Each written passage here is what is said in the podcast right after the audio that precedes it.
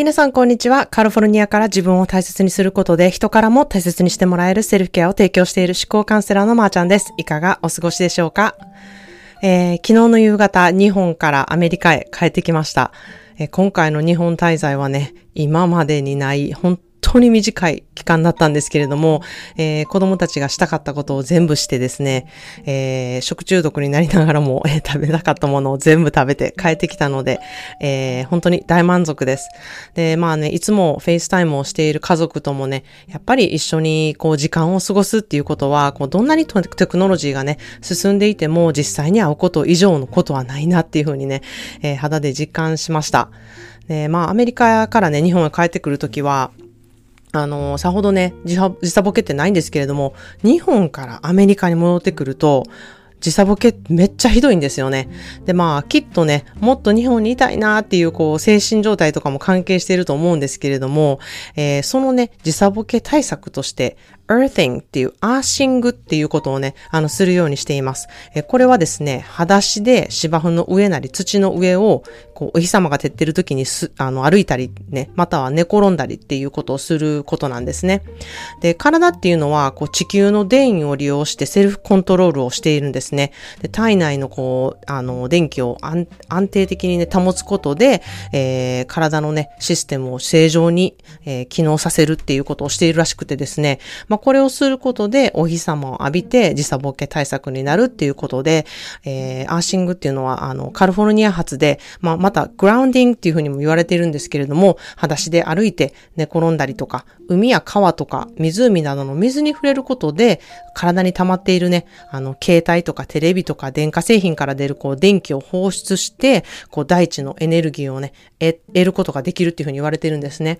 なので、こう時差ボケだけじゃなくてですね、体をこう回復するエネルギーをね、得ることができるので、えー、精神の安定や痛みの軽減とか、えー、あとは睡眠の質の改善とか、えー、疲労回復などね、いろんな効果があるのでね、セラピストはね、すごくお勧めしていることなんですね。なので、もし、えー、皆さんも公園に行った時とかな、など、ちょっと靴を脱いで、靴下も脱いで、裸足になってちょっとその辺をね、歩いてみるっていうことをこの earthing っていう、えー、grounding っていうことをね、ちょっとやってみてほしいなっていうふうに思います。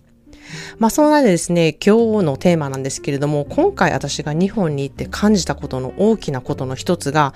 安物を求めている文化になってきてるんじゃないかっていうことでだったんですね。えー、まあこれが、私が個人的にこう感じたことなので、まあ実際はどうなのかっていうのはわからないんですけれども、今日はそのね、私が思ったことをそのままね、ちょっと正直にお伝えしたいなっていうふうに思っています。で、先日のね、エピソードでも、え日本の食べ物の安さっていうのにびっくりしてたんですけれども、まあこれはね、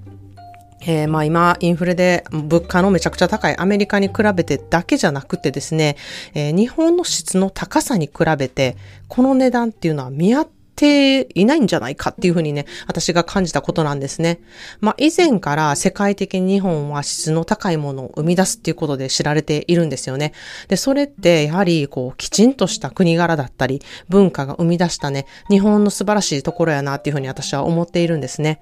もうチップ制度っていうものがないにもかかわらず、こう接客のサービスのめちゃくちゃ質がいいところとか、えー、おもてなし文化がね、ちゃんとやっぱりあって、家にね、お邪魔した時にも、うんそういう文化を感じられるところとか、うん、そういうところがね、私は日本の文化ですごく素敵やなって思うところの一つなんですね。まあ、もしかしたらこれをね、聞いてらっしゃる方の中には、もうそういうのめっちゃめんどくさいねんって思ったりね、あの、する方とか、えー、またはね、こう、きっちり細かい仕事をきちんとする、うん、国民性があるがために、えー、そういうことをね、要求されたらすごいしんどいなっていうふうに思いをね、あの、している方もいると思うんですけれども、もうまさにそういう文化があるからこそ、このね、日本のね、素敵な文化があるんだなっていうふうに思うので、うん、あの、一度日本を離れたりとか、えー、日本を外から見たりとかすることができたら、その大切さとか重要さとか、えー、すごい素敵な部分っていうのがね、浮き彫りになるなっていうふうに私は思っています。えー、そこってね、やはり海外にはあの、真似できない日本のね、誇れる価値っていうふうに私はすごく思っているんですね。まあ、しかしですね、その価値をこう当たり前だと思って知らずにですね、国民の皆さんがこう質をも落としてしまってまで、こう安さを求める文化になっていくとですね、この今まで日本にしかなかったこの質の高い価値っていうものがね、なくなる気がしてならないんですよね。今はね、まだ、こう、すごくいい質がある上に安さをどうにかして、こう、提供して保っているっていう感じがしているんですけれども、これってなかなかずっと続くものじゃないって思うんですよね。なんかこう、ピンと張っている糸のように、いつかこう、プチって切れたりするんじゃないかなっていうふうに思うんですね。で、その時に、この質の高さを選ぶ国民がね、増えることを私はすごく願っているんですね。ね、今、こう、お金の価値っていうものが問われる時期なんですよね。で、私の過去の、えー、ポッドキャストのエピソードをお金の価値観ととか言っている、えー、ポッドキャストもあるんですけれども、やはりその再生回数が多かったりとかですね、あの、何が大事なのかとか、うん、すぐ壊れるけれども安いものを大量生産していくことを選ぶのかとか、質の、その、質の高いものをね、えー、いいもの、そして長く使えるものを大事に、えー、作っている方をサポートしていく文化にしていくっていうのはね、これからの消費者である皆さん一人一人の選択だなっていうふうに思っています。ので、今、そういうふうに考える方で、こう選ぶ時期なんじゃないかなっていうふうに思っています。ね、アメリカはですね、日本に比べて大量生産や安くて質のね、あんまり良くないものをこう生み出してきた文化やなっていうふうに私は思っています。なんかやっぱり使ってもすぐ壊れたりとか、うん、すぐ服とかもね、ヨレヨレになったりとか、もうファーストファッションって言われるように、こう、今流行ってるものを安く提供して、それを着て、で、何年後とかにはもう捨てるっていう、そういう繰り返しをずっと続けてきた、えー、文化がアメリカにはあったなっていうふうに思うんですが、えー、ここ数年、えー、特にカリフォルニアでは、まあ、大きな会社をこうサポートするっていうものではなくて、小中規模の会社とか、フリーランスの方が作ったものをこうサポートするっていうものがいいぞっていうね、ブームになってきてるんですね。こう、たくさん持つのではなくって、質の高いものを厳選して意識して選選ぶこと。そういうブームにね、なってきているんですね。で、これってやはりもう大量生産で質の悪いものを安く買って壊れたらまた買うっていうね、サイクルがもうええんちゃうっていう人が増えてきたこと。で、これでは、あの、何の価値もない、うん、エコにもならない、無駄やっていうね、思う、思うね、えー、市民が増えてきたから、こういうブームになってきたんちゃうんかなっていうふうに私は思っているんですね。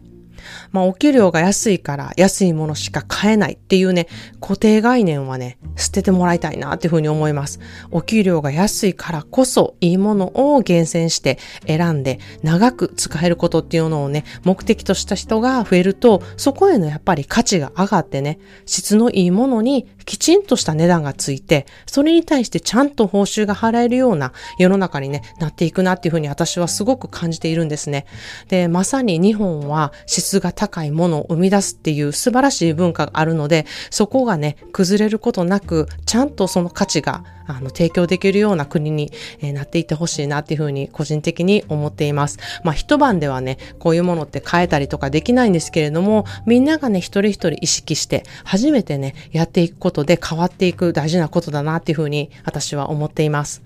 ということで今日の一言 English です。Good work isn't cheap. Cheap work isn't good. Good work isn't cheap. Cheap work isn't good. いい仕事をする人は安い値段で雇えない。安い値段のお仕事は良い結果をもたらさないという言葉です。Good work isn't cheap. Cheap work isn't good. いい仕事をする人は安い値段で雇えない。安い値段のお仕事は良い結果をもたらさないという言葉です。えー、この言葉のね、意味がわかるでしょうか？えー、お金のブロックがね、あって、安いものだけを常に選んでいる方、お金がないからっていうものをね、いろんな理由にしている方、えー、思考トレでね、このお金のね、ブロックっていうものをね、改善してみてはどうでしょうかっていうふうに思います。えー、私の、えー思考で、思考トレーニングでもね、えー、お金のブロックがある方がすごくたくさんいらっしゃるんですね。で、本当に皆さん思考トレでお金のブロックが完全に変わりましたとか、お金に対しての価値観が全く変わりましたとか、それに対してすごく満足度が増えましたっていう方がめちゃくちゃ多いんですね。ということで、そのお金のブロックっていうことで、物に対しての、えー、お金の価値観で、そのものに対しての価値観を知るっていうことは、ものすごく自分の心の、えー、満足度数とすごくく関わってくるっていうことをね、今日はお話ししてみました。えー、物の価値観を高めたい方、お金のセンスを得たい方、自分の持っているお金ブロックを完全に制覇したい方っていうのはぜひ、えー、セルフケアワークをね、ぜひぜひやってみてほしいなというふうに思います。セルフケアワークは公式 LINE 登録で無料でやることができるので、ぜひぜひやってみてください。そして、えー、8月はいろいろとね、